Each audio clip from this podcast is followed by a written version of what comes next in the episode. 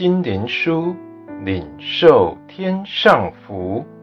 穆安德烈秘诀系列，交通的秘诀。第十八日，恒忍祷告，要人常常祷告，不可灰心。路加福音十八章一节，祷告要恒切。罗马书十二章十二节，不住的祷告。帖撒罗尼迦前书五章十七节，在祷告生活中最叫人退缩的，就是祷告的答应来的并不像我们所盼望的那样迅速。我们常会因着这个思想，或许我的祷告不对吧，而感觉气馁，因此我们就不能恒忍祷告了。这就是我们主所常常迫切教导我们学习的功课。若是我们细查这件事，我们就会看见。答应的迟延可能是有原因的，并且我们的等候也可能给我们带下祝福来。因为答应的迟延，我们的愿望会越来越深，越来越强，我们也就会用我们的全心来祷告了。神是把我们放在很久祷告的训练学校里，为要使我们软弱的信心能变为刚强。请务必相信。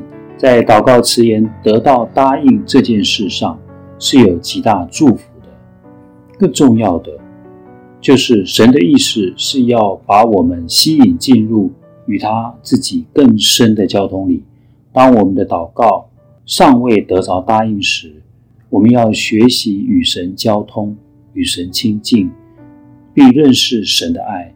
这些比我们的祈求得着答应更要紧。这样我们才能继续祷告。雅各因着他的祷告迟延得着答应，结果他得着了何等样的祝福！他面对面的看见了神，并且从神得着能力和得胜，做神的王子。基督徒啊，请注意这个祷告，不要在答应还没有得到时就不耐烦和失望。假如祷告尚未得到答应，还要祷告要恒切。不住的祷告，当你这样做，你要看见这里会有无可估计的祝福，或者你要查问说，你的祷告是否真正照着神的旨意和神的话语？